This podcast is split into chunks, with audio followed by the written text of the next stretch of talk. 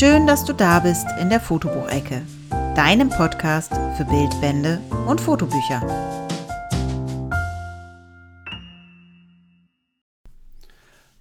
Hallo zusammen hier in der Fotobuchecke.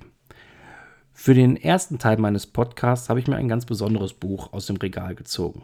Es ist der Bildband Vulkanland von Eddie Meyer, erschienen im Eifelbild Verlag.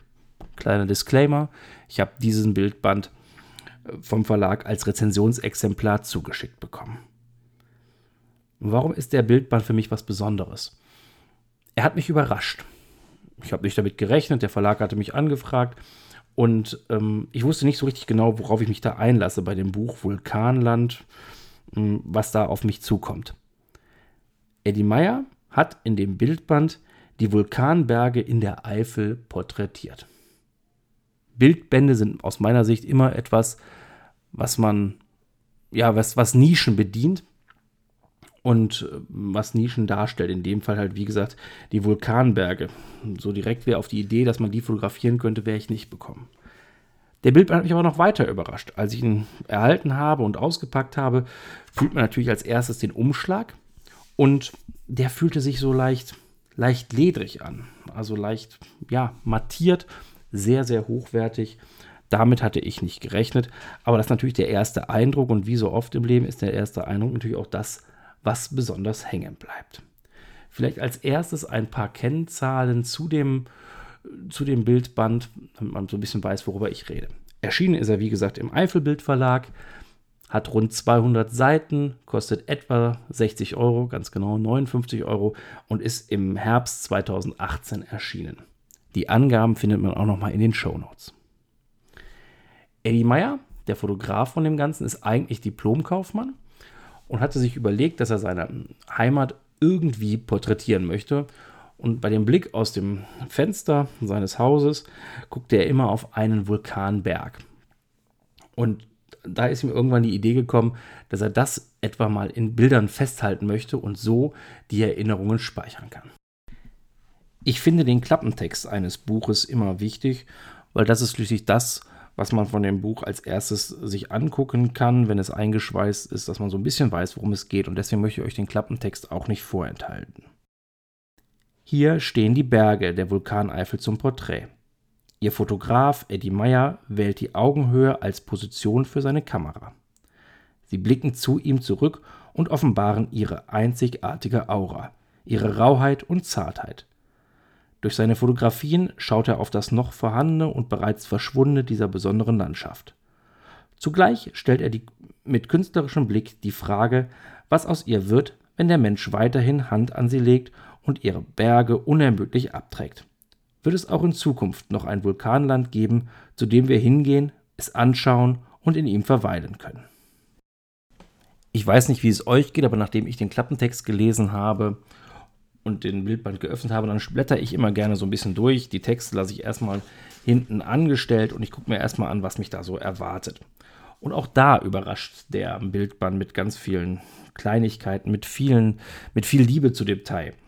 Mm, die meisten Menschen werden die Gegend wahrscheinlich gar nicht so genau kennen. Ich wohne in der Nähe etwas. Mir sagen zumindest Orte wie Gerolstein, Daun und Mayen was, aber die einzelnen Vulkanberge kenne ich dann doch nicht insgesamt rund 40 Vulkanberge hat Eddie Meyer in seinem Bildband dokumentiert und sie auch immer gleich präsentiert. Alle Bilder werden, wenn man jetzt mal auf das Fotografische kommt, im, was soll das sein, 16 zu 9 Format präsentiert. Die Bilder sind immer horizontal abgebildet und immer mit so einer leichten Sepia-Tönung. Das zieht sich auch durchs ganze Buch. Auch die Texte sind nicht in Schwarz-Weiß, sondern eher in einem Braunton abgebildet, also quasi braun-weiß, wenn man möchte. Insgesamt hat Eddie Meyer 40 Vulkanberge fotografiert und die werden immer quasi auf einer Doppelseite präsentiert. Angefangen mit so einer Durchschlagseite, wie man es von alten Fotoalben kennt, so leicht durchschimmernd, bisschen wie Butterbrotspapier. Und auf diesem leicht durchschimmernden Papier ist der Name des anschließend dargestellten Berges präsentiert, die Koordinaten, wo der Berg liegt, die Koordinaten, von dem der Fotograf die Aufnahme gemacht hat und, was besonders liebevoll ist, es sind insgesamt 40 Hügel eingezeichnet und den Hügel, den man quasi gerade fotografiert hat, der bekommt ein kleines Häkchen, damit man weiß, wo man sich gerade befindet. Ähm, wenn man sich vorstellt, dass diese Hügel auf so einer Karte da sind, weiß man ungefähr, wo dieser Hügel, den Eddie Meyer da fotografiert hat, dann auch sich gerade befindet. Wenn man dann dieses durchschimmernde Papier einmal umblättert, findet man auf der nächsten Seite, es ist immer die rechte Seite, dann das Bild, wie eben gesagt, 16 zu 9 Format, Sepia-Tönung und mit so einer leichten Körnung dabei, sodass das die Bilder etwas älter aussehen lässt, was sicherlich so gewollt ist. Menschen oder irgendwelche anderen Sachen findet man in den Bildern nicht oder sucht man vergebens. Es ist also wirklich eine reine Landschaftsaufnahme. Die Vulkanberge werden dafür genutzt, dass man damit auch Vulkangestein abbaut sodass dann ganze Vulkanberge verschwinden. Das war, das steht im Vorwort drin, auch mit ein Grund, warum er das jetzt dokumentieren wollte, weil er die Befürchtung hat, dass nicht nur von Naturgewalten, sondern auch von Menschenhand gemacht Vulkanberge irgendwann aus unserem Bild verschwinden und wenn wir sie nicht fotografieren, dann werden sie irgendwann ganz weg sein und man weiß gar nicht mehr, was man hat. Insofern, und das ist was, was ich mag, finde ich es wichtig, dass man solche Fotoprojekte macht, die zunächst erstmal eine Nische bedienen, wo man denkt, oh Gott, wer interessiert sich denn dafür? Aber wenn sie denn dann irgendwann mal weg sind, dann sagt man, Gott sei Dank haben wir zumindest Bilder davon und können zeigen, wie es sowas darstellt. Fotografisch finde ich das Ganze gut gemacht. Wie gesagt, die Bilder sind wirklich hochwertig. Ich, ähm, ich mag diese Art von Landschaftsfotografie. Das ist ja immer Geschmackssache. Der eine mag es, der andere mag es nicht. Ich mag auch die Sepia-Tönung. Auch darüber, weiß ich, streiten sich die Geister. Ich finde es hier extrem passend. Zur Bildbandqualität kann man sagen, dass er sehr hochwertig produziert ist. Ich hatte eingangs den Einband beschrieben, der mattiert ist, der sich sehr hochwertig anfühlt. Das zieht sich auch über die Seiten hinweg. Diese sind sehr fest, quasi geradezu eine Pappe. Die Bilder wirken darauf so leicht mattiert. Ich mag das, das ist, fühlt sich hochwertig an. Die Abbildungsqualität leidet nicht darunter, sondern ganz im Gegenteil, das hebt die Bilder nochmal einmal etwas hervor. Insgesamt findet man in dem Bildband noch drei Texte von Wissenschaftlern, die sich zum einen über den Vulkanismus als solches beschäftigen, zum anderen aber auch die Vulkansteinnutzung in der Geschichte und bis heute beschreiben und dabei dann auch so Kleinigkeiten bemerken, wie das einzelne Vulkanberge innerhalb von einer Generation komplett abgetragen worden sind von Menschenhand, damit man eine benachbarte Autobahn bauen konnte, was einfach zeigt, dass sich diese Landschaft auch durch Menschenhaft verändern kann. Wie man dazu steht, muss jeder selber beurteilen. Mm, aber nichtsdestotrotz verändert es einfach die Landschaft und das festzuhalten, finde ich, macht durchaus Sinn, wie ich eben schon mal einmal kurz gesagt habe.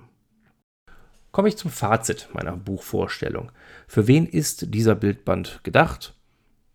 Nicht für jedermann, das ist klar. Ich denke, für Leute, die die Eifel lieben, die werden in diesem Bildband viele schöne Bilder entdecken, ich glaube auch, dass die diesen Bildband mögen werden. Wer ansonsten Interesse hat an einem hochwertig produzierten Bildband, wird ebenfalls mit diesem Bildband glücklich werden oder kann ihn gut als Geschenk an Bildbandliebhaber verschicken. Ich kann, wie gesagt, diesen Bildband nur sehr empfehlen. Gut. Das war dann jetzt also der erste Teil dieses Podcasts. Ich freue mich über Anmerkungen, zu diesem Podcast über Vorschläge, was ich verbessern kann, was ich anders machen sollte möglicherweise. Und wenn ihr da was habt, schreibt mir an info@fotobuch-ecke.de. Ich gucke, was sich davon berücksichtigen lässt. Nochmal, der Podcast wird nicht regelmäßig ausgestrahlt, deswegen ist es sicherlich sinnvoll, wenn euch das interessiert. Abonniert hier diesen Podcast und dann werdet ihr auch keine Ausgabe verpassen. Ich bedanke mich, dass ihr da wart und freue mich auf bald. Bis dann.